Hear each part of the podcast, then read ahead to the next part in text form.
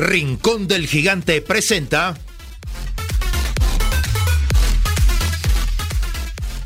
Semilla Oriental, un programa sobre el desarrollo de las nuevas generaciones en la sociedad del conocimiento.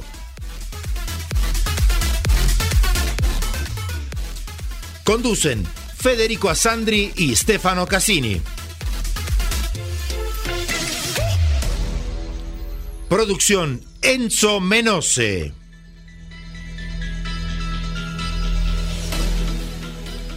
Producción general Grupo Flash Talleres de Locución.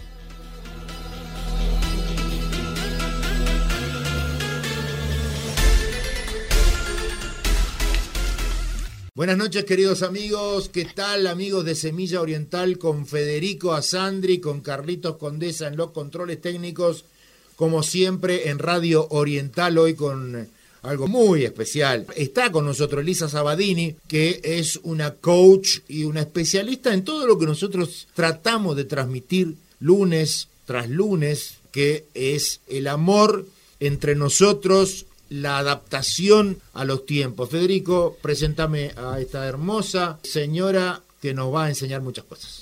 Este es un gran programa porque vamos a hablar de todas aquellas cosas que nos motivan para emprender, pero sobre todo para la vida personal de cada uno. Así que Eliana es una profesional en coaching, especialista en PNL, programación neurolingüística, y aquí está con nosotros. ¿Cómo están? ¿Cómo están? Un placer realmente hoy estar con ustedes acá en Semilla Oriental. Gracias Federico y Estefano por, esta presentación y bueno, sí, como comentaban un poquito ahí, yo especialmente me dedico mucho a lo que es el coaching, programación neurolingüística, las neurociencias, ¿sí? Que es, digamos, como, es como funciona nuestro cerebro. Lo que yo digo es que entreno mentes, ¿sí? ¿Vieron como cuando vamos al gimnasio y entrenamos los músculos? Bueno, este es un entrenamiento de la mente. Lo que hacemos es pasar del inconsciente a lo consciente, lo que queremos cambiar, cambiar procesos, cambiar hábitos. Cuando algo por ahí me fue funcional en otro momento de la vida, hoy ya no lo es, entonces tenemos que ver que podemos seguir cambiando. Y bueno, yo soy argentina, hace dos años me vine a vivir a Uruguay, estoy en Punta del Este,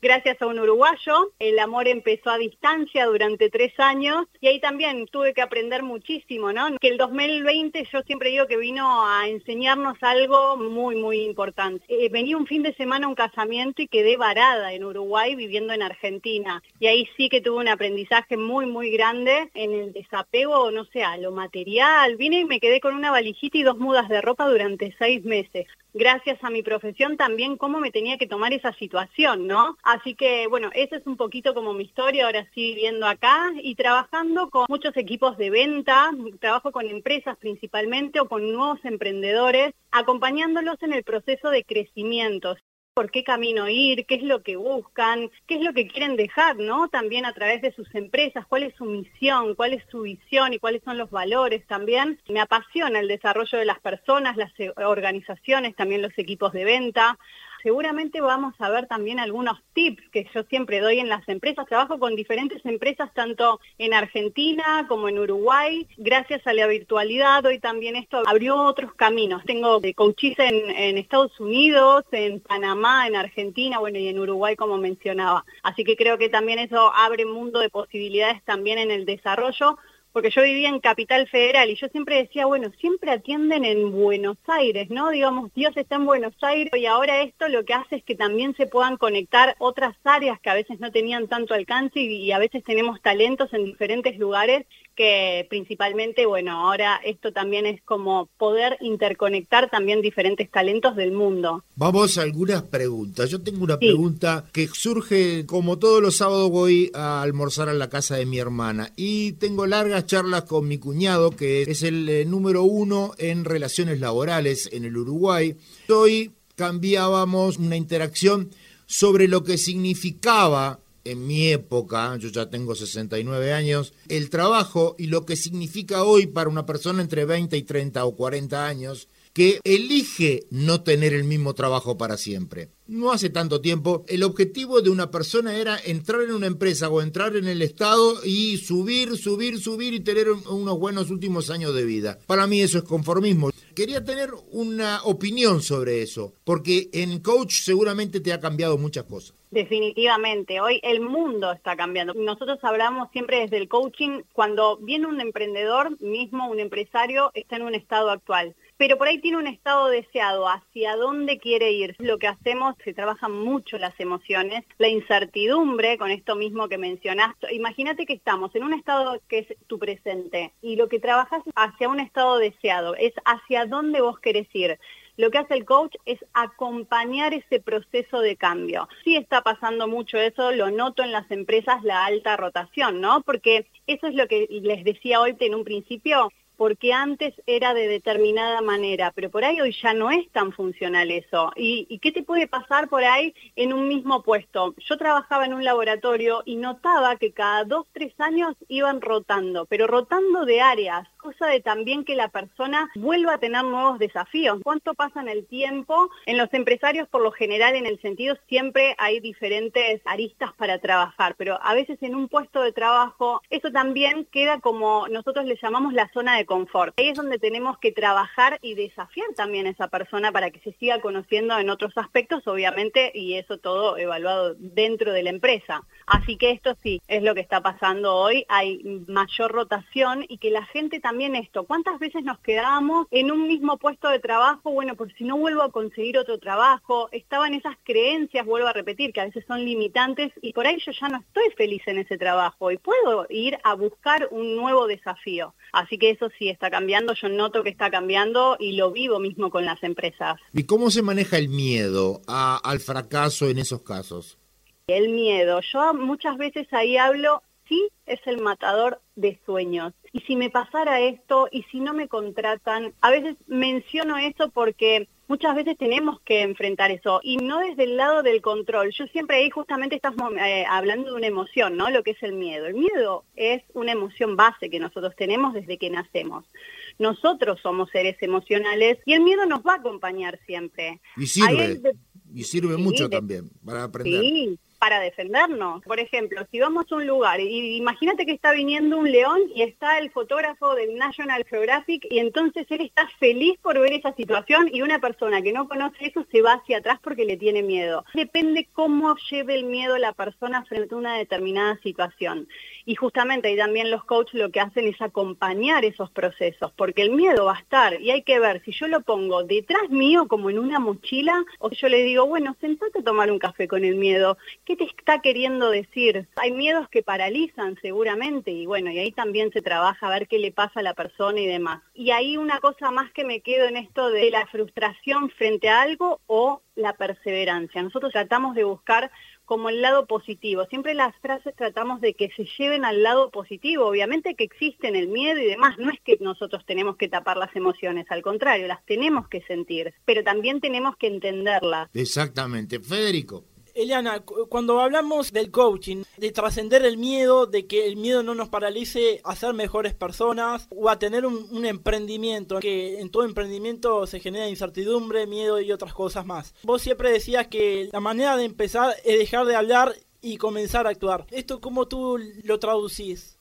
En la acción porque a veces esto es lo que les decía, me quedo en el pensamiento de algo que me puede pasar. Hay miedos que son reales y hay miedos que son imaginarios, que los crean la mente y muchas veces el que crea la mente no está pasando en realidad y ahí es donde se trabaja para ver realmente qué es lo que está pasando y ahí se hace como una reconstrucción lingüística de las emociones, hablamos nosotros, en donde se empieza a ver eso. Yo también trabajo con muchas inmobiliarias y acá sí les iba a traer un ejemplo de la frustración cuando yo estudié coaching organizacional en Argentina, yo siempre con las inmobiliarias les digo, ¿cuántos no vamos a tener hasta llegar a un sí? Porque si no venimos con la frustración, obviamente no estamos vendiendo algo chico, por ahí es una propiedad o es algo importante en donde es una toma de decisión de mayor importancia. Entonces ahí donde trabajamos mucho la perseverancia. Y cuando yo estudié en Argentina, a mí esto me quedó grabado, la escuché a la coach de Boca, Andrea Fernández, yo la tuve como profesora y ella fue la coach de Boca, pero ¿saben cuántos mails mandó hasta que le contestaran para después ella tener la primera entrevista? Tuvo 69 mails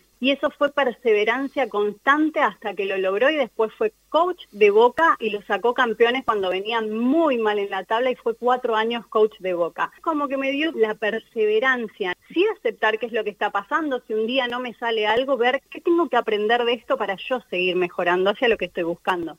Ahora, eh, una pregunta con respecto a esto. Cuando tú nos estás explicando un poco de que, como cuando cruzamos una raya, a veces cruzamos esa raya y comienza, por ejemplo, la somatización de, nuestro, de nuestras frustraciones. Y la somatización puede ser un cáncer, puede ser una depresión fuerte. También se puede salir, hay como un espacio ahí para trabajar. Sí, definitivamente, eso, eso se trabaja también y yo acá sí te voy a dar también otro dato. Las emociones duran tan solo 90 segundos. Eso es la emoción que me viene frente a un, estímulo. Viene un estímulo exterior o viene un estímulo de mi mente y eso me genera una emoción. Y eso dura 90 segundos. El tema es cuando yo eso lo sostengo en el tiempo, ahí sí se convierte en un estado de ánimo. Y ahí obviamente el coaching trabaja mucho esto, pero del estado actual hacia el estado deseado. A veces se hacen hasta terapias con psicología. Yo siempre digo que el coaching es acción. Nosotros vamos a buscar tu mejor versión siempre con pequeñas acciones. Viste que yo te decía, hay un estado eh, actual y uno deseado, y hay un camino que caminar, ¿sí? A veces puedo caminar un poco más rápido, otras veces más lento, según cómo ir trabajando justamente esto que mencionás. Y por eso te quería hacer esa salvedad de lo que dura una emoción y después va a depender de mí, de mis pensamientos, y yo lo sostengo en el tiempo y ahí se va trabajando. Ahí nosotros trabajamos la reconstrucción lingüística de las emociones y hacia dónde vas también. Lo que nosotros no hablamos el cuerpo lo expresa. Por eso se puede traducir en una enfermedad, por eso es tan importante que la gente pueda tener esos espacios para hablar y a veces con alguien que no es ni de la familia, porque te va a recomendar según tu mapa mental. Y acá el coach hace preguntas transformadoras donde vos vas a encontrar la respuesta. Yo voy a ir haciendo preguntas en donde vos puedas empezar a encontrar tus propias respuestas e ir paso a paso según tu camino. Esos 90 segundos depende si los pasamos o no. Ahora quería hacerte una pregunta, Federico. Muy bien, eh, cuando, cuando tú hablas de, trabajar en equipo, eh, el compartir, el hacer, me refiero a, cuando uno trabaja en equipo, que tiene muchas personas a cargo, en donde la mayoría de las personas pueden trabajar o no. El compartir, el hacer, ¿eso ayuda? Claro, ahí se trabaja, bueno, eso es súper importante. Una, la importancia del líder, cómo puede acompañar a las otras personas que están con él y en el liderazgo se trabaja de forma horizontal, no vertical, no desde que alguien está arriba, ¿sí? Eso igual muchas veces vienen muchas empresas con, con esa tipografía y vamos a llamarlo a esto de que podamos trabajar en equipo. Ahí es súper importante el papel del líder y después que cada uno tenga su propio liderazgo frente a determinadas acciones. Eso es súper importante también la división de tareas, porque viste que cuando somos cinco en una misma tarea y nos vamos a poner todos de acuerdo, no quiere decir que eso no después no se contemple con el resto del equipo. Yo creo que es súper importante que cada uno tenga tareas específicas y que yendo hacia un mismo faro. Yo siempre en las empresas trabajo eso, cuáles son los valores, cuál es la misión de la empresa, para que todos vayamos hacia el mismo lugar, a llegar a un objetivo general, si llega a ser un objetivo en ventas o lo que sea, pero que todos miremos hacia el mismo lado, porque donde empezamos a tirar uno para cada lado es mucho más difícil avanzar. Ahí es súper importante el líder, después todos sus colaboradores. Y eso es importante también, el líder tiene que escuchar ¿sí? No es que yo vengo, doy órdenes, porque eso por ahí pasaría a ser un jefe. Hay diferentes formas, no es que esté una bien u otra mal. Las que están se ven y se ven con esto a futuro del trabajo en equipo, de eso de que cada uno tenga sus tareas, van hacia adelante y, el líder también poder escuchar. Yo tengo un colaborador, me dice, mira, yo estoy notando esto, es importante que el líder también escuche ese, porque el que está todo el día por ahí en ese tipo de tarea es ese colaborador. ¿Lo más difícil de un líder es delegar? Ah, buena pregunta, ¿no? Estamos viendo y a veces surge esto también en las sesiones de coaching, el control, ¿no? Porque no sé si lo va a hacer igual que yo, eso es lo que dicen, lo hará igual que yo, pero ahí está la tarea del líder, de él entrenarse para delegar, porque el dicho, el que mucho abarca, poco aprieta, no podemos estar en todos lados, porque aparte también el líder llega un momento que eso es un grado de estrés en donde no puede delegar nada y ahí también no empiezan a funcionar tan bien las cosas porque empiezan a perder atención. Ahí la función del líder es entrenar a ese colaborador para que lo haga de la mejor manera posible hasta como lo haría él. Pero para eso necesito un acompañamiento justamente del líder. La otra vez estuve haciendo en una inmobiliaria trabajando el liderazgo de con todo el equipo y ahí íbamos trabajando cómo ellos también podían colaborar y entrenar y ahí también entraba mi función de entrenarlos, acompañándolos a entrenarlos para que realmente puedan hacer esas tareas como está buscando el líder. O sea que el aprendizaje es mutuo, también el líder tiene que aprender de subordinado, ¿no? Definitivamente, es un aprendizaje de ambos y cuando ya ves que delegaste y que eso está funcionando y estás ahí, ahí soltar y seguir entrenando a tu colaborador y demás. Pero sí, muchas veces es muy difícil en el líder y esa es la frase que más sale. Y pero si no lo hago yo no lo van a hacer de la misma manera. Y bueno, pero hay que entrenarlo porque si no nunca le vamos a dar la posibilidad que lo aprenda. Eli, cuando hablamos sobre, sobre todas nuestras comúnmente llamadas FODA, ¿cómo nosotros la podemos dividir? Cada emprendedor, cada empresario pueda saber cómo se enfrenta la vida a través del FODA. Bueno, a través del FODA y justamente vamos a ver fortalezas, oportunidades, tanto el FODA se hace como para eh, la persona que está a cargo de ese emprendimiento, para el emprendimiento y también como para cómo está el mercado, porque ahí es importante ver esos tres puntos. Eso es súper importante y ahí se trabaja y muchas otras cosas que yo trabajo con los nuevos emprendedores es la rueda de la vida. Y acá en un principio hago eso antes de entrar a un FODA. La rueda de la vida va, va, a tener diferentes aspectos en donde está la amistad, la familia, el dinero. Hay ocho aspectos donde nosotros tenemos que empezar a ver qué puntaje le doy hoy a eso. Porque muchas veces nos centramos, bueno, sí, el emprendimiento, pero estoy teniendo eh, una pata floja, por así llamarlo, en alguno de esos ocho aspectos y eso también me afecta a mí desde lo emocional en no poner toda mi energía, no sé, en mi emprendimiento y demás. Entonces siempre yo, por ejemplo, hago esa rueda de la vida para ver y después sí empezar a trabajar todo lo que es el FODA. Eliana, te agradecemos muchísimo por esta charla. Te tenemos que comprometer para hacer otra charla en el futuro porque esto es enorme. Te agradecemos mucho y te mandamos un beso enorme, un abrazo grande y que tengas lo mejor. Y como muchísimos miles de argentinos que decidieron venir a vivir a Uruguay, bienvenidos a todos, son nuestros hermanos. No, aparte hasta hablan como nosotros. Bueno, le... estoy conectada. Exacto, ta, ta, ta. Eso sí hay que acostumbrar. Muchas gracias. Muchísimas gracias a ustedes por lo oportunidad, porque realmente fue un placer acompañarlos y nos estaremos viendo en la próxima para seguir hablando sobre estos temas tan interesantes. Un placer y hasta la próxima. Gracias Eliana y nos volvemos a reencontrar en Semilla Oriental si Dios quiere, no sabemos cuándo, pero si Dios quiere en tres semanas, cuatro o, o el mes capaz. Así que gracias de nuevo. Vamos a la tanda y a Semilla Deportiva. Gracias.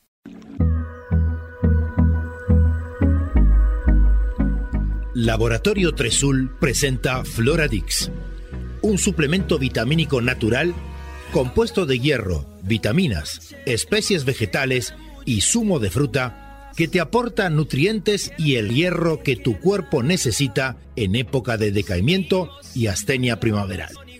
Floradix, de Laboratorio Tresul. No quiero perder lo que queda. La vida es dulce, la vida es dulce. Para el desayuno siempre es muy oportuno. Un Martín Fierro con membrillo. ¿Y por qué no? Con batata o zapallo. Es bien sencillo, mermeladas del rincón, de durazno de ciruela, como lo hacía mi abuela. Para mí, rinconcito Digo frutilla y sabores bien uruguayos, mi pedido de la miel. Se me eriza la piel, los dulces y mermeladas son del rincón del gigante.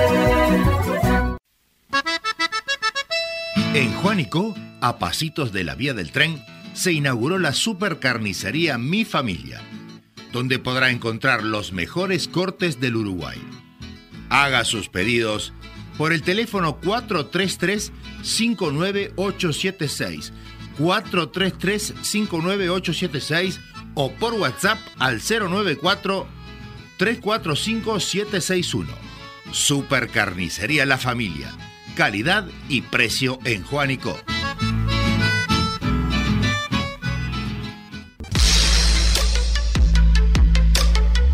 Pasarte a una Citroën Sub 4 Cactus ahora está en tus manos. Desde 23.990 dólares IVA incluido. Con los recaudos del Ministerio de Salud Pública, les comunicamos que nuestro showroom de Justicia 1878 a Pasos de Miguelete permanece abierto. Te invitamos a contactarnos a través de nuestras redes sociales, web o al teléfono 2402 0997. 2402 0997. Citroën. Una garantía Andrés Berruti Piscinas. Mantenimiento integral, asesoramiento técnico, instalaciones, reparaciones, calefacciones, venta de productos e insumos, recuperaciones de agua, servicio semanal, trabajos garantidos. Todo lo que tu piscina necesita. Andrés Berruti 092 334 060. Laboratorio Tresul presenta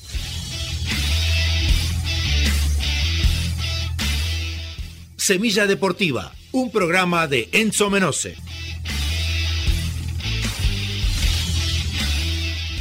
Bienvenidos amigos a Semilla Deportiva. Vamos a comenzar con la primera división del fútbol uruguayo que nos dejó estos resultados. Deportivo Maldonado le ganó 2 a 1 a Cerrito. Wanders venció a Fénix por 2 a 1. Boston River perdió 2 a 1 con River Plate, que es el líder. Plaza Colonia derrotó a Cerro Largo por 2 a 0. Rentistas perdió 1 a 0 con Danubio. Peñarol venció 2 a 0 a Albion. Torque fue derrotado 2 a 0 por Defensor Sporting. Y Liverpool perdió con Nacional por 1 a 0. En la segunda división profesional, Racing sigue líder de esta segunda fase ya que le ganó a Progreso por 2 a 1 mientras que La Luz venció a Juventud de las Piedras por 1 a 0 y está segundo. Copa Uruguay, Nacional ya sabe que enfrentará a Miramar Misiones, mientras que Peñarol jugará con Colón, ya que derrotó a los Halcones por 3 a 1. Mañana sigue la segunda fase con el partido de Uruguay-Montevideo con Palermo de Rocha a las 10 y 10 de la noche. Premier League, Manchester City ganó y se encuentra líder con Arsenal, que venció al Leicester City por 4 a 2. Serie A, en esta primera fecha se consagraron victoriosos el Milan, Inter, Atalanta, Fiorentina, Roma, Lazio, Torino y Spezia. La Liga, Real Madrid comenzó con buen pie y le ganó 2 a 1 al Almería, mientras que Barcelona empató con Rayo Vallecano.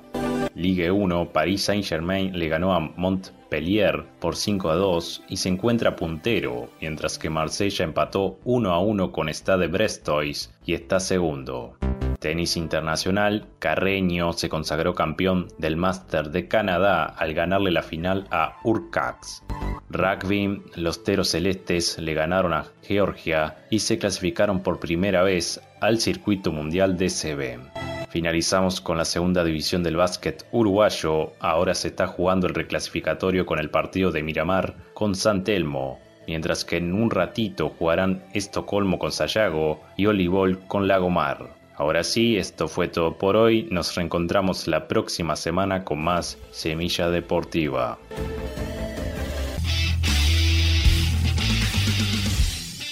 Laboratorio Tresul presentó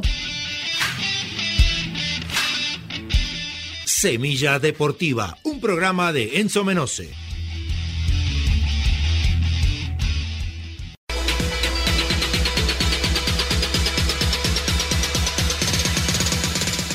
Rincón del Gigante presentó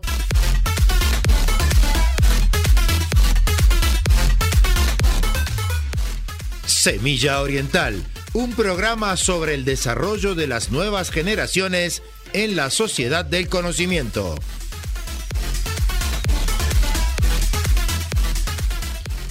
Producción general, Grupo Flash Talleres de Locución.